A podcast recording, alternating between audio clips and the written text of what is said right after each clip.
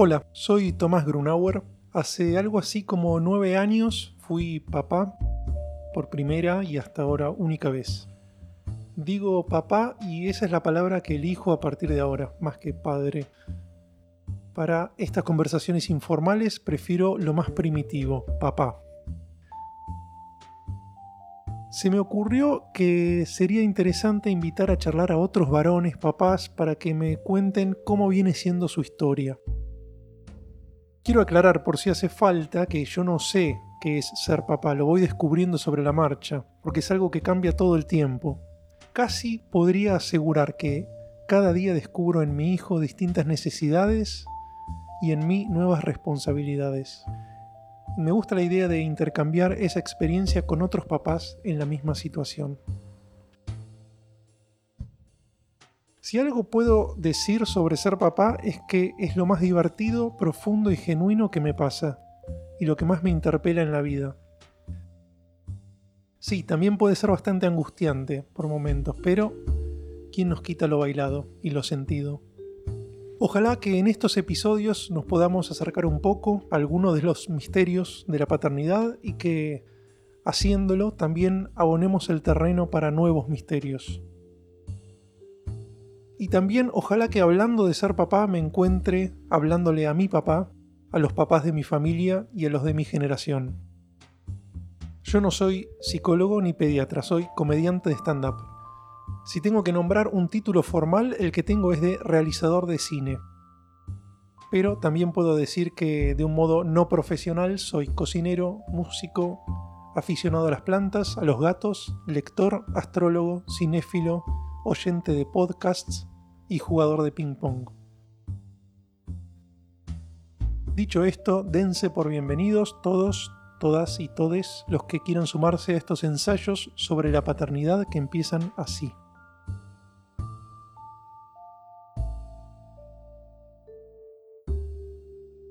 El invitado del episodio de hoy de PA es Esteban Menis. Esteban es director de cine y de videoclips, es actor, es comediante, hizo entre otras cosas Un Mundo Horrible y un formato que, por el que yo lo conocí a Esteban, que era una página que se llamaba Lloro de Felicidad. Como director de videoclips dirigió videoclips de Kevin Johansen, eh, dirigió un largometraje que yo lo fui a ver y me gustó mucho, que es la película Incómodos del 2008, y ahí fue la primera vez que, que supe de Esteban a través de esa película, que la fui a ver al cine. Y después, en esta página que comentaba, Lloro de Felicidad, yo participé en, en algunas de las cosas que se hacían que se pueden ver todavía en YouTube. Así que bienvenido a PA. Muchas gracias, Tomás. Quería preguntarte, vos tenés un hijo de 7 años, ¿cómo fue el primero de tus amigos que te dijo que iba a ser papá? ¿Te acordás de ese momento? El primero que me acuerdo es uno de mis más amigos de, de chico que se llama Pato, Pato, Pato Tosi que de hecho yo soy el padrino de Justina, su hija. Ese me acuerdo. ¿Y te acordás que, que, que fue el, el, flash de, uy, de repente aparece un nene entre sí, el grupo de amigos? Sí, sí, y, y, y, lo tuvo, la tuvo a Justina en una época en que todavía nadie tenía, obviamente, del grupo, e, y, y, que incluso pasó un tiempo hasta que otro volvió a tener. Creo que no tanto, pero como que en ese momento era una novedad. Eh, y nada, un flash. Cuando me eligió padrino le dije, mira, yo soy un desastre. Y dicho y hecho, fui un desastre. Y creo que la vi también porque en ese momento cada uno medio empezó a hacer otras cosas, él es abogado, y recién la genia de, eh, de, Justina me buscó, que hoy tiene creo que, no sé, tipo 13 años, eh, me buscó a los tipo 9, 10, empecé a recontactarme y como, bueno, viste esa locura de volver a de empezar un vínculo, qué sé yo, nos seguimos en Instagram, es todo muy divertido. ¿Cómo era la idea que vos tenías de ser papá en esa época antes de ser papá? Yo siempre quise ser papá, eh, digamos, siempre tenía como claro que quería ser papá a los 27, una cosa así, 27, 28 años. Terminé siendo padre, creo que a los cuando cumplí, a ver, claro, 35 creo. O sea, bastante más tarde de lo que yo pensaba cuando, cuando era más adolescente o, o estaba cerca de los 20 y pico toda la idea del amor incondicional y todo eso es, un, es, más como un concepto antes de ser padre, o sea, porque no es ninguna novedad, imagino que alguien te habrá dicho, ¿no? Cuando vos sos padre hay algo ahí que nace literal que no está establecido en tu, en tu, en tu organismo previo, no sé, que no, no, no, llegas a concebir, no solo por el lugar común de el amor es mucho más fuerte de lo que uno piensa y es incondicional, sino que te interpela a, todo nivel. Entonces eso es algo que yo, como la mayoría supongo, desconocía antes. Sí me daba ganas de, de tener hijos, vamos a decir. Y ahora, bueno, ahora sos papá de Santiago que tiene siete. ¿Cómo comparas la experiencia real de ser papá en, los hechos como lo sos con esa idea que tenías? Los primeros años de Santi fueron mucho más complejos de lo que yo hubiese pensado. Creo que con el tiempo me fui acomodando a la paternidad y a, entenderla. O no entenderla, a yo sentirme más cómodo en, la naturalidad de ese vínculo. Yo soy una persona muy miedosa, eh, bastante paranoica. Entonces, cuando Santi era chiquito, yo soy asmático, ¿no?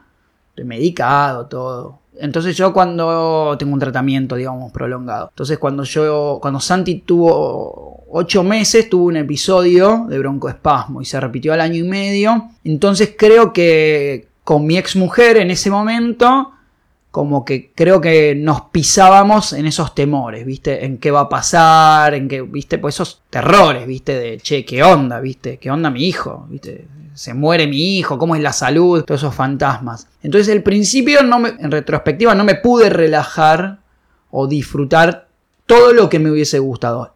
Obviamente que disfruté, o sea, la pasé espectacular, pero también soy crítico de mí mismo en ese sentido, de no haber podido quizás tener un poquito más de calma en algunos momentos para disfrutarlo mejor, ¿no? Eso te iba a preguntar, ¿vos sentís que, de algo de alguna manera te perdiste por...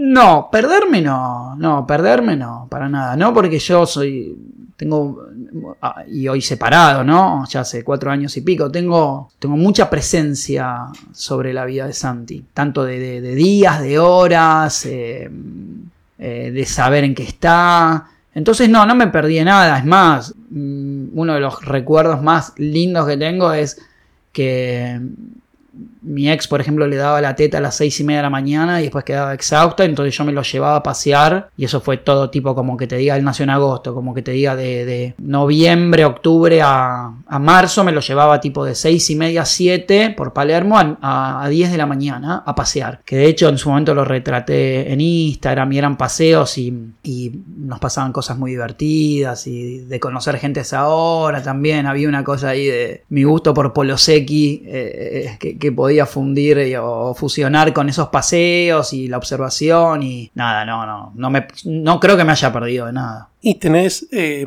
amigos o referentes con quien conversas de temas de paternidad? Mm, no tengo un referente así, amigo que hable particularmente de la paternidad. Lo hablo mucho en terapia, donde me, pregunto y voy y vuelvo, como todos los que nos hacemos terapia. Es un tema súper recurrente y con, y con Juli, con mi mujer, digamos, hoy, digamos, que es en quien confío. Eh, Juli aparte tiene dos hijos, Luca y Juan, que están en los 10 y en los 5, eh, va a cumplir Juan ahora 6. Entonces también la paternidad se me extendió de alguna manera en el, en el vínculo, de alguna manera rotunda, con el amor y con, y con también observar a otros chicos eh, y, y, también fusionarlo con el, con el universo de Santi, ¿no? Pero después no, no tengo amigos puntuales que me pongo a hablar de... Pero sí me encanta hablar.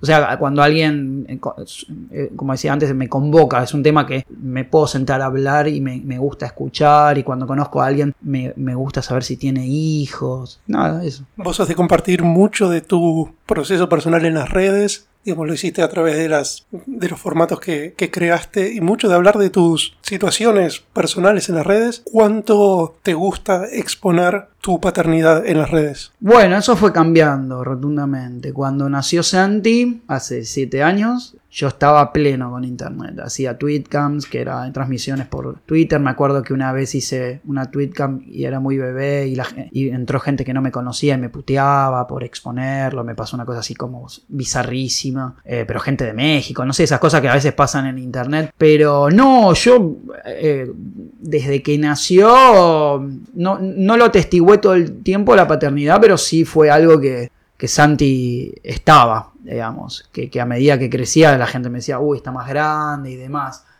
Pero con el tiempo, y sobre todo cuando él empezó a tener voz, Santi no es un- una persona que le cope que le saquen fotos, entonces, y me copa que le pase eso.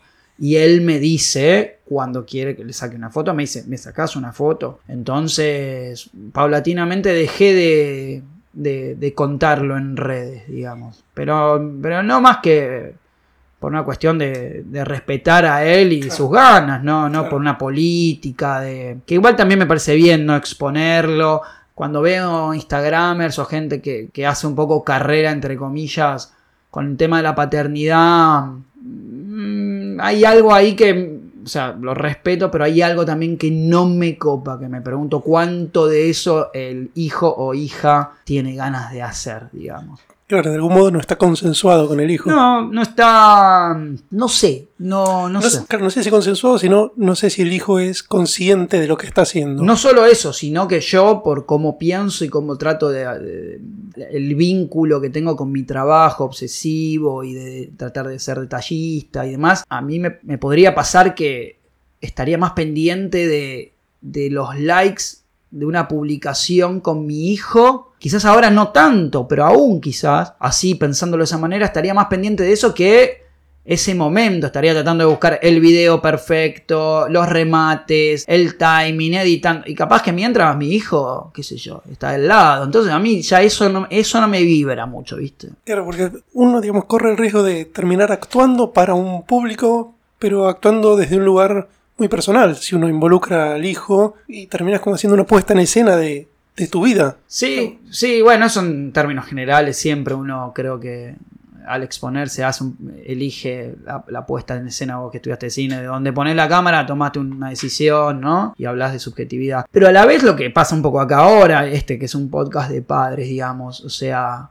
la paternidad, la maternidad convoca, es algo que nos, nos pasa a millones de personas. Y también es lindo de repente encontrar contenido. Después, bueno, hay que ver cada uno y ahí decidir, observar y demás. ¿Y por qué te parece que ahora se empieza a hablar de, de paternidad de una manera distinta, de una manera más cercana, humana, si se quiere? Depende quién lo haga, no sé, no. Pienso que. Yo veo que más gente habla de hijos porque estamos más grandes los que hacemos contenido.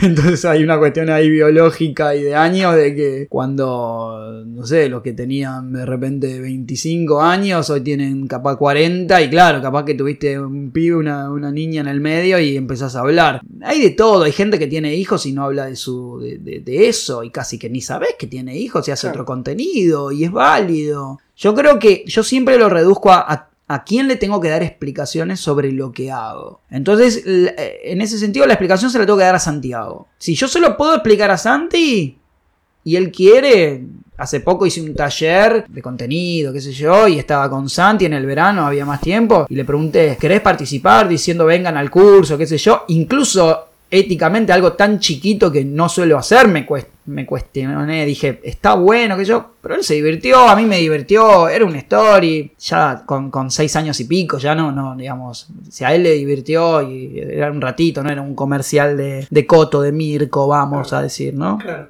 Él ve el contenido que haces, te ve en redes, en videos. Sí, eso empezó a pasar hace, te diría, un año. Él empezó a ver que, no mucho, pero me ha pasado de, hablando de, Coto, que no lo auspicia, ¿no? Entiendo. Fuimos al de Honduras y acá hay Salguero y una mañana estaba con mi papá yo y con Santi y por ejemplo dos personas me saludaron y demás o a veces me pasa no todo el tiempo, eh, digo, pero en la calle, que estoy caminando, o en algún lado, o en un club, y qué sé yo, y hubo una foto, hubo un saludo, y él empezó a decir, che, ¿qué onda? ¿Por, o sea, ¿por qué? Eh, y después él empezó a decir, ah, son fans. Y ahora dice, ¿y cuántos seguidores tenés? Entonces, pero lo, lo, lo, lo fue comprendiendo. Lo pasa que yo hace años que te diría hace tres años que intento que él vea que yo trabajo. Yo creo que a él le hace bien ver que su papá trabaja y que las cosas cuestan y que nada es sencillo. Entonces cuando tengo un rodaje, si lo puedo llevar, lo llevo un ratito. O si es mi día y si no es mi día, le busco la vuelta. Eh, el viernes pasado estuve, no sé, en do- dos laburos, en dos productoras grandes y eran vacaciones de invierno y lo llevé y, lle- y a mí me gusta que él vea eso, ¿viste? Creo que no es tan sencillo como prender el celular, No. tirar un video y que te lleguen mil likes. Total, total, no, no, es que es esa cosa de los niños y quiero ser youtuber y bueno, qué sé yo, antes era quiero ser rockero, quiero ser futbolista, sigue siendo, digo, pero siempre con mucho cuidado todo lo que sea consumo, ¿viste? Eso te iba a preguntar, ¿cómo manejas o regulás lo que él consume? Soy medio nazi en el sentido de que uno oscila entre, el, entre la anarquía y el nazismo a veces, ¿viste? Porque vas de un lado al otro, ¿viste? ¿Qué sé yo? Hoy se levantó y... Hoy se levantó, se levanta a veces muy temprano. Antes de ir al cole, se levantó 7 menos cuarto de la mañana y teníamos 40 minutos y me preguntó si podía ver Pokémon y vio dos capítulos de Pokémon. Pero yo no entiendo, o sea, está en primer grado, entra al cole 8 y cuarto, no sale hasta las 4 y media, o sea, no creo que, que- que lo joda. Pero sí, yo, yo siempre lo comparo conmigo. Yo vi mucha tele, chico. Mucha. Seguramente demasiado. Cuando volví al colegio, ya sabía que quería ver. Mucho cine. Y, eh, no pasó, no es tan grave. Pero eh, lo administro. Pero me gusta que vea películas. Le gusta, le gusta ver. Cuando está conmigo siempre podemos ver una película. O él la ve porque yo ya la conozco. No tengo tablet y juega al free ahí en la computadora unos jueguitos de vez en cuando y el celular trato de lo menos posible porque no me copa mucho. ¿Lo llevaste a ver películas? Sí, lo llevo, eh, lo he llevado. La madre lo llevó a tres películas. Este año creo yo lo habré llevado a ver dos, tres. Le tenía miedo el cine. Claro. Es un chico que, que le cuesta lo, lo- que se acostumbra a algo y le cuesta moverse de lo que se acostumbró. Y el cine, si bien se muere de ganas de ver películas, le daba temor. Y un día Por la cantidad de gente y eso. no, por la oscuridad, pienso. La oscuridad y los trailers y todo Mm. eso. Y la madre lo había llevado con técnicas de pochoclo, linterna, qué sé yo. Y un día, si hay momento te la cuento muy rápido, una anécdota, estoy en el... con Juli, mi mujer, y con Lucky, Juan y Santi. Estamos los cinco. Y era un domingo a las nueve y media de la mañana que la tropa estaba levantada y era alto bardo. Y bueno, inventando invierno, frío, no daba ir a una plaza. Entonces agarré el auto y digo, bueno, vamos a, no sé, vamos a la Alcorta, tipo que hace mucho que no vamos, aunque se gaste guita, vamos a ver unos juegos. Y, y estamos subiendo la escalera mecánica y veo en el cine de la Alcorta, en el tercer piso, a las 10 de la mañana, un domingo rarísimo, veo una acumulación de gente. Y en un segundo, algo que a mí en general no me cuesta y, no lo puedo llegar a, pensar y lo hago directamente, veo a dos chicas con lista. Entonces me acerco, o sea, me separo de ellos cuatro, ellos estaban yendo a los juegos, yo me separo y le digo, le digo, acompáñame Juli. Y vamos y le digo, y miro la lista de la chica y veo como que te diga García tachado. Y le digo, ¿qué tal? Yo soy García. Me dice, ah, pero está tachado. Me dice, ah, no, pero no sé, estamos acá. Ah, ok. ¿Cuántos son? Cinco, perfecto. Me di cuenta en un segundo que era una premier o una privada. Era una película llamada Sabrina, no sé qué, con un elefante, tipo un Dumbo, pero distinto. Y nos dieron pochoclo, aguas. Eh, digo agua porque Santi no toma Coca-Cola. Lucky Juan sí. Pochoclo, Coca-Colas. eh, Anteojos. Anteojos 3D, no para la película, sino para después otra cosa. Era una cosa de la HSBC privada, de esas privadas que organizan para los empleados. Y esa fue la primera vez que fue al cine. O sea, no hubo ni tiempo, viste, a veces te preparás, conceptualizás, y a veces hay que mandarse, viste. Y pa, y a partir de ahí empezó a ver y le copa. Yo me acuerdo la primera vez que llevé a, a Fran al cine, fue a ver la película de los Muppets Uh, y también el mismo plan. Bueno, vamos a hacerlo full, vamos a comprar entrada, los pochoclos, todo el combo. Dale, vamos. Re entusiasmados los dos y duró un minuto literal. No quiso saber nada. sí. Era como entrar al infierno, no sé. Pero como- la Muppet para niños o la Muppet esta de. No, la, la primera de estas nuevas. La del actor rubio, el alto. eh, Ah, no, el que sí, ya sé cuál. Una muy buena. Sí, estaba muy buena. Sí, sí, está bárbara. Bueno, pero eso pasa después de. Sí, eso pasa la frustración y está en uno cómo tolerás la frustración. En el verano fue muy gracioso. Fuimos y hacía mucho calor y dijimos, bueno, vamos al cine y para no gastar guita. Cociné pollo, pedazos de queso, le compré un chocolate y éramos dos, dos bestias. No había nadie en el cine, en el Cinemark a la una y media del mediodía, un día de calor que estaba, no sé, y comimos pollo. Fue, fue, fue tremendo. Sí, no, ahora ya está, por suerte eso. Te iba a preguntar qué, qué otros planes o qué otras salidas haces con él. A él le gusta mucho jugar a la mancha pulpo No sé si la conoces. ¿Cómo es la mancha No, que te pones de un lado, poner una canchita de fútbol 5, vos como padre te pones en la raya y él sale de un arco y tiene que pasar al otro arco. Entonces Ok. pulpo porque te vas desplazando de un lado al otro y lo tenés que tocar. Eh, a la mancha pulpo que jugué ayer, por ejemplo. Eh, le gusta ir a la plaza, le gustaba más la plaza con arena, me lo manifestó muchas veces. Y en la plaza podemos jugar a la escondida, a la pelota. Tenemos épocas, hay épocas, Santiago es muy de épocas, como supongo muchos niños, o sea. Pero así planes que también mucho en casa de repente, ¿eh? Em, y con épocas de juego tenemos, bueno, eh, unos Legos muy buenos que yo traje de un viaje, que seguimos jugando, maderitas que están repiolas, que me regaló Juli, eh, algo que le cuesta mucho a él y que para mí es todo un tema, le, cuesta, eh, tiene muy poca tolerancia a la frustración, le cuesta perder aún a sus 7 años, por lo cual siempre termina siendo un desafío, porque se enoja o quiere dejar de jugar o abandona y tiene algo que a mí me angustia a veces que es que prefiere observar cuando hay más niños. Dice, no, no, yo miro. Entonces de a poco es un trabajo también de... Vos sabés que a mí, eh, a Fran también le cuesta mucho perder, pero a un punto que no quiere saber nada, incluso al piedra, papel o tijera, cualquier cosa. ¿Por qué crees? Digo, yo no lo sé, eh, te lo pregunto a vos a ver si lo sacamos juntos. ¿Por qué crees que no tienen tolerancia? Porque, digo, porque vivimos en un sistema que solo valora el éxito, digo, pienso en voz alta, no sé. Yo no creo que un niño todavía, pienso, él sin ser médico, pediatra, eh, neurólogo o, un profesional de la educación, no creo que ya tenga eh, tan desarrollado, creo yo a priori, capaz me equivoco, la idea de que no se puede perder, eh, que el mundo es tan... No querer perder sea un, un espejo de que en el mundo no se puede perder debido a que hay un exitismo por no creo que tenga todo ese yo como adulto sí lo tengo digamos en todo caso. No me parece que es, es parte del crecer saber que se pierde. Hay, hay, eh, o sea y cuanto antes lo entiendas hay una entrevista de Eduardo Sacheri, creo, se llama, el, con, con un profesional del deporte y educación, y es muy piola, después te lo puedo pasar, y habla de eso, y yo se lo mostré, viste, es, che, aprendamos a perder, eh, porque es muy importante, pero Santiago ha revoleado cosas, se encierra, y aparte es muy, es muy inteligente en el sentido de que ya sabe cuándo va a perder, un par de segundos, minutos antes, ya se da cuenta que jugando al uno, o, o al- entonces ya antes empieza a arrugar, viste, entonces ahora cada vez soy un poquito más nazi en ese sentido, como te decía. Digo, loco, perdés, perdés, flaco. Jodete, loco. ¿Qué te pensás? Que o sea, que vas a ganar siempre. Parte de jugar es perder.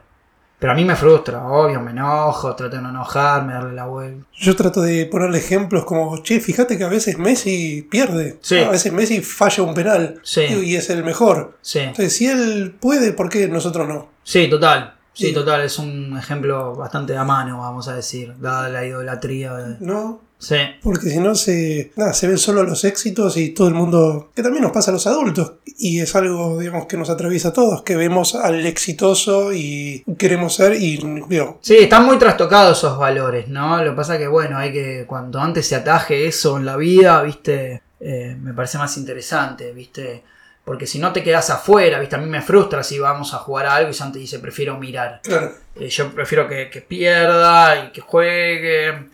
Bueno, esas son las cosas que de repente puedo hablar en mi terapia, ¿entendés? Eh, o con Juli y de buscarle la vuelta. te iba a preguntar cuando hablamos recién de la plaza hace un ratito, una pregunta que nunca hice, pero es, ¿se te perdió alguna vez? Justo cuando estamos hablando, mira, no me se me perdió nunca, por suerte, pero así a mano tengo un ejemplo que es que estaba jugando en una plaza que vamos siempre. La plaza es grande. Salimos propiamente de la plaza a todo lo que es los bancos de alrededor. Y empezamos a jugar a la escondida, no, a la mancha pelota que al de Copa. Claro, y él no entendió que había, o vamos a decir, yo no se lo expliqué de movida bien, que había un límite territorial para el juego. Entonces se me fue la pelota, la voy a buscar. Y claro, el flaco no sabía si, o sea, fue, digamos, creo que duró un minuto y medio, lo cual fue tremendo. Yo no sabía si estaba cerca de las eras, cerca de Salguero, todo enrejado igual, ¿no? Pero, digo, puta, ¿para dónde? O sea, y empecé a gritar como, Santi, no me desesperé porque, porque me iba a hacer peor, me iba a anular la posibilidad de la búsqueda más, eh, lo que necesitaba era estar tranquilo y encontrarlo. No lo reté de nada porque no tenía la culpa, digamos. Pero me, me da pánico. Me da pánico no solo que se perderlo, sino perderlo de vista. Eh, eh, soy muy exagerado de repente, pero así el sábado creo que fue, habíamos ido a esa plaza y este sábado pasado y se me puso, volvíamos caminando y se me puso atrás y por el punto de fuga lo perdí durante, literal, ¿eh? Un segundo, pero no lo vi. Y chao, viste, dije, ¿qué onda? Secuestro, viste. Yo no le pierdo la vista y me da terror la actividad de la gente en la plaza. Me da terror los padres, las personas que los cuidan, eh, no sé, familiares, empleadas, empleados, quienes fueran. Me da terror el nivel de, de, de cosa ajena, digamos, de, mirar los celulares. no, no, no puedo creer. Una vez me pasó en Parque Centenario que se me perdió, como vos decís, por reloj habrán sido cuatro minutos. Sí, no. Pues estábamos jugando en, un, en una parte que hay juegos y él se había ido solo, habrá tenido 5 años más o menos, solo a unas hamacas que estaban a 20 metros. Y en ese momento se para el tiempo, literalmente. Es como... Y me pasó algo muy loco que es unas mamás de la plaza que yo ni conocía, que me vieron a mí. Yo ni siquiera dije, Francisco, no, no empecé a llamar siquiera. Me vieron a mí, leyeron y entendieron lo que me pasaba y se pusieron a buscar conmigo. Una cosa de solidaridad Sí. espontánea. Sí, en la plaza pasan muchas cosas. Me pasaron dos cosas, por ejemplo, hace tres semanas. Estoy en la plaza. Esto fue en el Parque Las Heras. Porque la que vamos siempre estaban desinfectando. Y vamos temprano en la mañana. Y Santi se encuentra con una amiga del colegio, ¿no?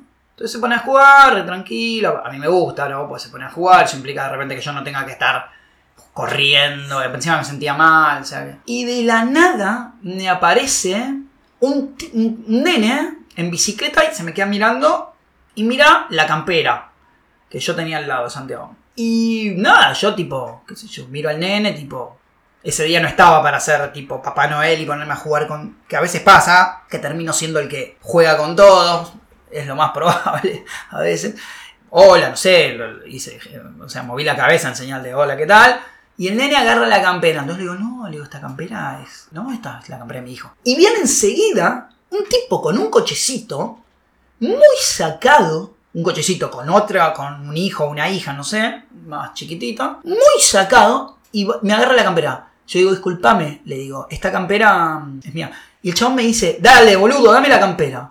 Sacado el tipo. Entonces yo, que yo soy bastante cabrón, pero estuve con virus estomacal, este, me sentía muy mal, dije, uh, me voy a tener que pelear con un tipo, encima me siento mal. Porque dije, este tipo me va a trompear, o sea, este tipo me, me pega dentro de muy poco. O sea, porque me di cuenta. Entonces me paré para estar en una posición de igual, digo, no, no, esta es la campera. A ver, entonces ayúdame a buscar la mía. Pero como yo me he visto en esa situación, yo creo que hay que tener solidaridad, porque ser padre es estar en distintas etapas. Yo he estado loco en plazas también. Entonces no me va la de, uy, estás re mal, tipo, hacete atender o, o pelearme. O sea, entonces lo agarré, miré así y de repente miro abajo el cochecito y tenía la misma campera. Entonces se la saco y le digo, ¿es esta? Y el tipo me mira y ahí se le detuvo, se, se le detuvo la neurona, la cabeza y muy angustiado, yo creo que casi al borde del llanto, me dice, uy, perdóname.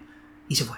Puta, yo he sido ese padre millones de veces. Y lo soy y lo seré. Eh, entonces me, me- me impactó mucho. Eh, esas cosas pasan en la plaza. Bueno, esas, esas cosas a los varones nos cuestan un poco más. Yo veo que las madres, naturalmente les sale una cosa de asistirse entre ellas. Che, Sí. te falta algo, uy, ¿dónde está? Bueno, la buscamos juntas, etc.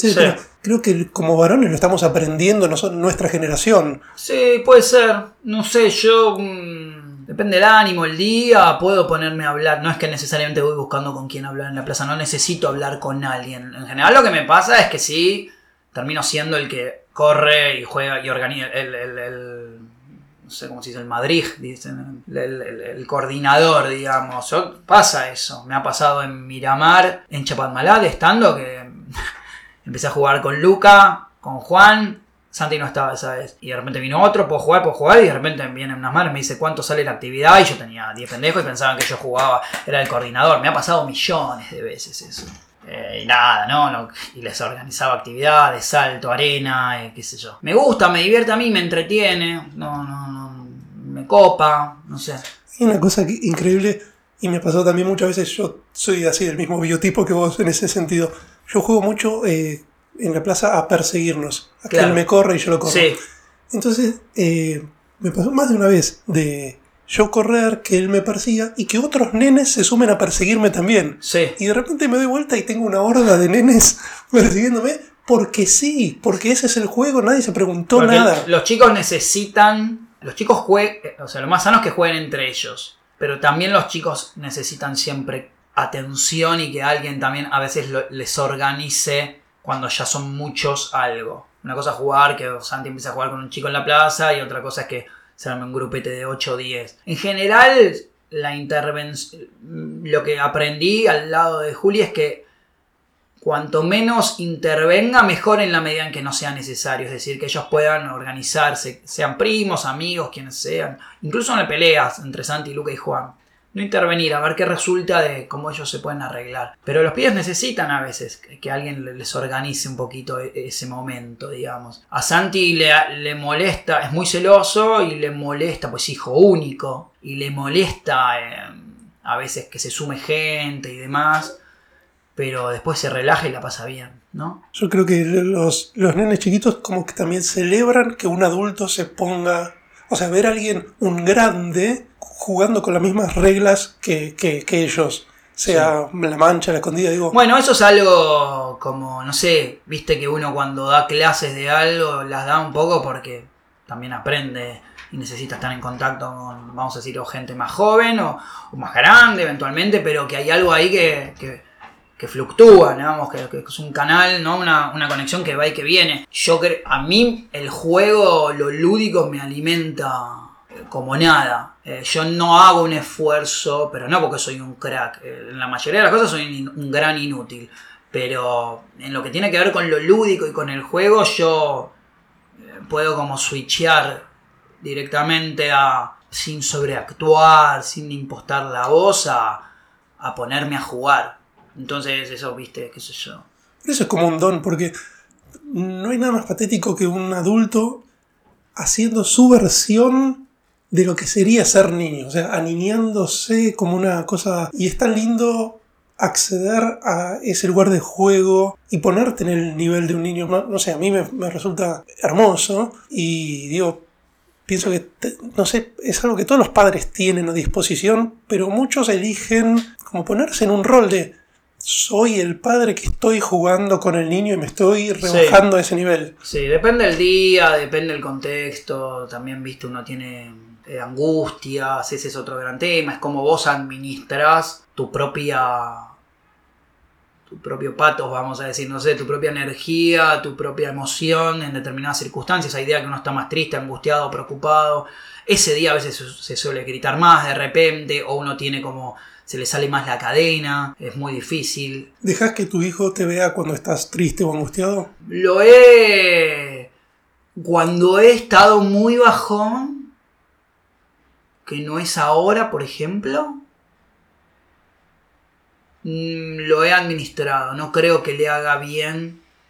eh, no, no, tampoco me voy al otro extremo. Pero yo he, he podido estar muy bajón, muy preocupado. Y prefiero a él. No, no contarle un mundo distinto, pero hay algo que yo no le puedo compartir a un chico de 5 años. Problemas eh, económicos o problemas de relaciones ya sea con la madre o con mi propia pareja o con mi familia o frustraciones. Hay algo donde ahí también hay que poner como un límite respecto a la información. No es un, o sea, un chico a esta edad por lo menos no, no es un pibe que vos le tengas que explicar todo hasta el último detalle. Hay cosas que hay que dárselas un poco más procesadas y demás, pero vas aprendiendo, qué sé yo, todos los días. ¿Qué recuerdos tenés vos de tu relación con tu viejo? Y millones, qué sé yo, yo, o sea, por un lado tengo siempre, y lo he hablado o he hecho comedia con eso, con el recuerdo es, primero me acuerdo de como que volvía del trabajo y me acuerdo de un hombre muy grande, un hombre gigante, no de edad, sino la cosa del traje y el maletín. Y en la yo me portaba muy mal de chico, pero muy mal, me vivía, yo somos cuatro hermanos, o sea, yo mi hermano Fernando tiene dos menos que yo y Cecilia y Alejandra que son mellizas que tienen siete menos que yo. Pero sobre todo con Fernando, en la primera época, yo me mataba piña, escupitajos, eh, le he roto, cortado un ojo, él me tiró una raqueta, él me tiró un cuchillo que lo clavó, yo rompí una puerta con una silla, o sea, realmente ha, volado piñas, pero ah, tremendo, pero tremendo. Entonces de mi viejo me decía, vos, o sea, yo trabajo tu única, yo me rompo el orto laburando, tu única responsabilidad es estudiar. Que yo me acuerdo un poco el statement ese, ¿no? Y a mí me sirve mucho, yo le tenía un... O sea, yo me divertía mucho, mi hijo es un tipo muy divertido, pero también creo que, como yo, muy impulsivo, muy del grito, eh, no del golpe cotidiano todo el tiempo, pero me ha puesto, y se lo he dicho mil veces, piña o, o cachetazo que quizás en el cambio de época o que cada vez es menos común y bienvenido, digamos. No era un chico golpeado, ni mucho menos, te quiero decir, ¿eh? pero de repente una ñapi, no, porque si no me da vuelta la cara, un cachetazo o un enojo. Eh, yo peleo muy conscientemente hoy en día con eso, digamos, eh, en ese sentido. No creo que Santi me tenga que tener miedo pero la paternidad te lleva, anoche me pasó y me causa gracia pues sabía a venir hoy, anoche de la nada me, pegó en el brazo, fuerte. Ahora empezó, no sé, porque empezó a pegar de repente. Entonces digo, no, no, pará, pongamos la amarilla a tiempo para que no se vaya el partido de las manos, ¿viste? Como yo odio gritar, pero yo puedo gritar mucho, y ya le había gritado ayer, en un momento le dije, ponete el shampoo, le digo, pero a mí yo me quedo con un vacío después del grito que me destruye me destruye. Entonces, lo saqué afuera del palier. Le puse la campera, ya estaba con el pijama para irse a dormir. Le puse, le puse ponete la campera, ponete las zapatillas. Le digo, re, re psycho de repente, ¿viste? Pero son cosas. Dije, te vas afuera. Creo que es la tercera vez que lo hago, pero está le dije, y te quedás una hora durmiendo afuera. Porque a mí no me pegás. Yo no, o sea, no me pegás. Decime lo que quieras. No porque vos me querías alzar. Claro, yo lo quería alzar para bebotearlo, para darle un beso antes de irse a dormir, digamos el pibe ya tiene años, ¿viste? Entonces, pero digo, si vos me decís, no, papá, todo bien, ¿eh? Digo, pero pegarme así, te vas afuera. Lo dejé cinco minutos, me comí una manzana asada, lo escuchaba todo el tiempo, volví a la puerta. Le abrí, le dije, llorá, se, la jugué un rato más. Claro, después, viste, decir, no voy a hacer un sádico de mierda y lo voy a tener dos horas al pibe, no va a entender nada. Ah. Entonces yo le dije, mirá, Santi, le digo, a mí gritarte me hace muy mal y no me gusta. Yo ya te lo conté un montón de veces. Entonces ayúdame vos. A mí no me gusta, pegar no es la manera. Se fue a dormir, no me quiso dar un beso, me dijo papi cuando duerma no me vengas a dar un beso, enojado. Estaba durmiendo, le fui a dar un beso, obviamente. Y aparte transpira mucho, entonces le puse la, le saqué una sábana, le decía otra cosa obsesiva, viste, que está todo chiva, aparte tiene mucho pelo. Pero, pero aprendés todo el tiempo, no hay nada, no hay nada, todos los días es algo, viste. Para mí el desafío, lo hablaba la, la semana pasada con Marcelo Katz, los límites poner un límite y que sea un límite amoroso, pero límite al fin, que cumpla la función de límite. Sí, aparte yo soy re culpógeno, entonces, viste, a veces me pasa que lo reto y a los dos minutos estoy que querés mi amor, que entonces claro, no sirve, viste, porque te vas de una a otra. Yo, en ese sentido, o sea, un poco, eh, yo estoy contento como padre. Es algo de lo que yo estoy orgulloso de él y también del trabajo ganado, sobre todo habiendo atravesado una separación, donde te reubicás. Santiago es, mi vida, o sea, es, al, que le tengo que dar explicaciones en su momento de lo que sea y me, enseña y también, claro, está el límite, está el límite y es difícil, no es fácil, no es fácil. Eh, no pasarse y, de repente cagarlo de pedos de más y, vas aprendiendo, yo creo, pero yo trabajo mucho, o sea, yo creo en las horas de vuelo viste, en la confianza, en el amor, en trabajarle sobre todo la confianza a él. Él dice, no soy tan, soy malísimo jugando al ping pong. Y si eso es prohibitivo de que juegue al ping pong, yo le digo, mi amor, todo se aprende. Eh, viste, me pasa ahora con natación, que no quiere nadar, que le tiene miedo al agua, que entonces va y bueno, hay que ponerle el cuerpo, loco. Yo voy, pago el club, me sale un ojo de la cara. hice pileta con, eh, con profesor, con muchos niños, él se sentía que no quería, qué sé yo, este año lo agarré, me senté a hablar tranquilo en el momento que corresponde, con calma, sin mirar los dibujitos ni nada, che, de vuelta en la sesión, bueno, solo, voy solo, lo llevo, taxi, da, taxi vuelta, pagar el club, el profesor particular, las horas entre que vas, venís, pero a la paternidad se le pone el cuerpo, se le pone el cuerpo, la cabeza, ¿viste? No, no veo otra, no veo otra. Y algo de ensayo y error, porque no hay manual que, que, que valga. Te quería preguntar, ¿qué diferencia notas entre, si bien los tres son personas distintas, tu papá, vos y tu hijo, pero qué diferencias poder nombrar de la manera en que tenía tu viejo, o que tiene tu hijo, eh, pero sobre todo cuando era chico, de demostrarte su cariño y la diferencia con la manera en que tenés vos de demostrarle tu cariño a, a tu hijo. Sí, capaz que mm, a mí me pasa algo que yo soy freelance, ¿viste? Entonces yo suelo estar en lugares donde no hay padres a veces. Yo tengo esa presencia medio, viste, que. Me pasa lo mismo. claro, que voy a pagar las cosas, viste, a, a, las 10 de la mañana a Pago Fácil, lo que yo soy el único que capaz puedo ir con San. Se ocupo horarios, pero ni, ni mejor ni peor, eh. Digo, como. Pero somos muchos, eh. Sí, somos por eso, somos millones. Mi viejo laburaba todo el día, entonces el, el cuando volvía yo el mejor recuerdo que tengo, de los mejores, es ir a ver Cuenta conmigo, Stand By Me, por ejemplo, cuando yo estaba en cuarto grado, ir a comer, después juntos. No, no puedo quizás reducir... Eh, yo, yo, creo que mi viejo muchas veces me, me sobreprotegió desde el temor. Y eso es muy jodido y yo lo replico. Entonces está en mí el trabajo de reconstruir eso de otra manera, ¿viste? Mm. Pero yo siempre me sentí requerido, reapoyado en todas mis elecciones, que me han puesto los puntos millones de veces, porque pa, cuando venga la adolescencia va a ser tremendo para los chicos. Entonces a mí me ha... Pero siempre me ha acompañado, siempre me... siempre he tenido... Yo lo amo, es una locura, ¿viste? Eh, y después cuando creces tenés más herramientas para poder leer, viste, las situaciones y demás. Eh, pero bueno, cada uno tiene su estilo, qué sé yo. Y respecto de, respecto de tu demostración hacia Santiago? Y a mí me cuesta, no. Me cuesta, no sé, yo soy no baboso del beso, yo soy como. A mí me conmueve, yo soy de llorar, eh, me, conmueve permanentemente mucho de todo su universo, de cómo piensa. Eh, ayer leyó una palabra por primera vez adelante mío y me quedé tipo, ¡ah! No puedo creer.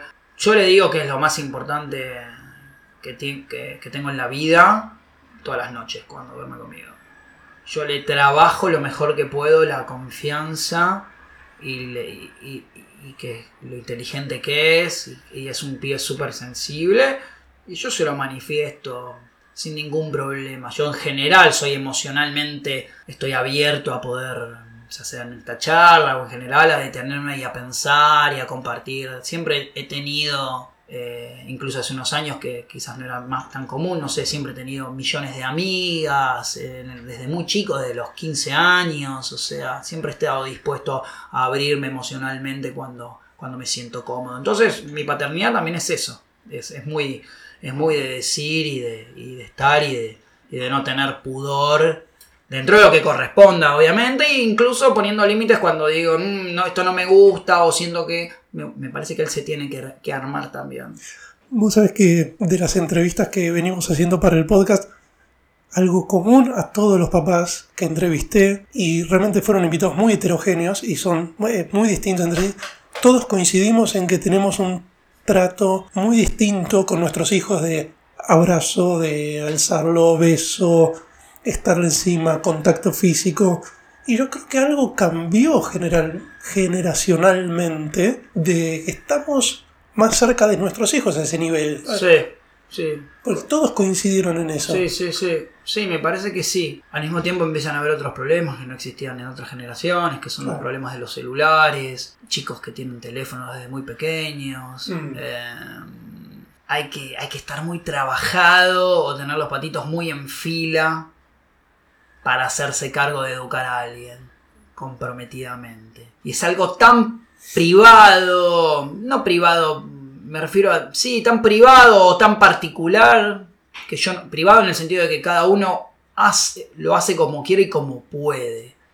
No, yo no soy de cuestionar, viste, otras paternidades.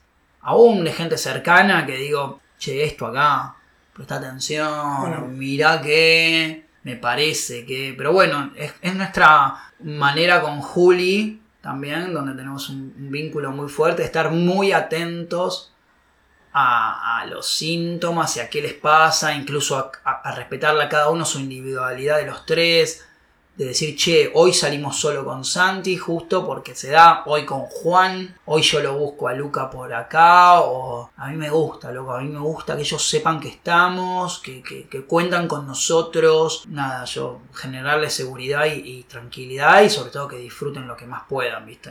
Yo creo que también el tema de los celulares y la conectividad en general es algo nuevo para todos, para nosotros adultos, entonces es un tema que lo estamos aprendiendo entre todos. no hubo una generación anterior que lidió con la hiperconectividad que tenemos hoy. Entonces es algo que nosotros como papás lo tenemos que procesar nosotros de alguna manera y ver cómo lo procesan ellos, tratar de acompañar eso, pero es algo que está sucediendo en este minuto. Sí, esto, tener hijos no es una carrera, ¿viste? Vos no estás formando un profesional no hay profesionales de la... A ver, sí hay profesionales de la humanidad, hay gente que humanamente, no sé, hablaba de Gino Tubaro, o de gente que, no sé, que, tiene, no sé, Juan Carrio, hay gente que tiene la sensibilidad y la solidaridad y, lo que es la categoría humana más, más que uno puede decir, che, esta persona no solo se está modificando, sino que está modificando un, status quo de muchas cosas a nivel real. Pero hay que también sacarle la, esto de la carrera por la, por el hijo, mi hijo el doctor, a mí no me importa ya eso, no que mi hijo sea lo que quiera, eh, me pasa a mí hoy con las funciones de eléctrica, que venga uno, que la critique, que otro me diga que no le gustó. A mí te juro que eso hoy, al menos ahí, no me importa. A mí me importa pasarla bien. Pasarla bien con responsabilidad, quiero decir, pero que que la pasen bien, loco, ya va a haber tiempo para preocuparse. Viste, la vida te va, te va ubicando por cosas que suceden y demás. Y pensaba que, eh, perdón que te interrumpí, no. pensaba que respecto de las carreras, probablemente nuestros hijos vayan a hacer carreras que hoy no existen. Sí. Que hoy no están desarrolladas, digo, que a nivel tecnológico, etcétera. Eh, si los forzamos a no, yo quiero que seas eh, contador o lo que fuera no sé si va a existir contaduría dentro de 15 años. No sé. Sí, no, no, no es algo que a mí no me, no me preocupa en absoluto. Digamos, me, me interesa que la escuela esté bien, que, que, él esté contento, pero no tengo ninguno de esos padres que, quizás empiezan a decir, no, que mi hijo va a ir al Pele con 10 años de anticipación o al Buenos Aires. Hay que sacarle presión, ¿viste? Porque cuando empezás a correr, después vas a tener que seguir corriendo una maratón, ¿viste? Cuando empezás la de 42 y estás en el, cuando te diste cuenta estás en el kilómetro 7, ¿viste? Y estar en el kilómetro 7 a los 10 años es un bajón. Mejor que empezar la carrera de, de atrás, ¿viste? Último, ¿qué carajo te importa? Si total, qué sé yo, ¿viste? ¿Y te, te, pasó que ya volvió del colegio con alguna nota mala y te lo mostró y... ¿O no? No nota mala, pero esa Santiago le, se complica a veces. Ayer le digo, se, está, estaba duchando y le digo, y justo me entró una notificación de la aplicación del colegio, viste que algunos colegios tienen como aplicaciones. No, del colegio no, de fútbol, que él va a fútbol y le gusta. No es futbolero, es un pibe que te dice, me gusta el fútbol, pero no para ser jugador, me gusta para divertir. O sea, tiene esos, viste. Le digo, gordo, le digo, este año fuiste 17 de 19. Tipo, sos el segundo que más fuiste, pero no le puse la competencia al segundo, sino le digo, porque los años anteriores faltabas más, qué bueno. Y él me dice, ah, ¿por qué segundo? ¿Por qué Facu? Que es su amigo primero. Yo le dije a mamá que no quería ir al cumpleaños ese día y falté. Le digo, mi amor, no es una competencia. Le digo, es para que te ponga contento que estás disfrutando fútbol todos los días. Esto que te digo, todos los días hay una, hay una nueva. Te interpela la paternidad todo el tiempo. Y es, divertido y es a la vez a veces angustiante. Está, millones de cosas.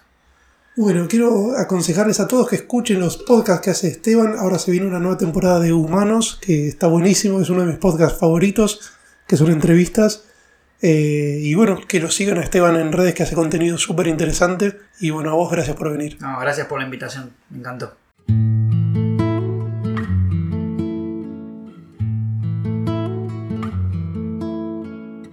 Gracias por habernos acompañado en este episodio de PA, Ensayos sobre la Paternidad. Este podcast lo hacemos en la producción general y en las entrevistas Tomás Grunauer, en la producción ejecutiva Andy Kukier La música original es de Nicolás Diab y queremos agradecerles especialmente por el apoyo a este proyecto a Nacho Arana y a Krista Bernasconi, además diseñó el logo del podcast. Si tienen comentarios para dejarnos, pueden hacerlo a través de un mail que es pa.ensayos.gmail.com. Hasta la próxima.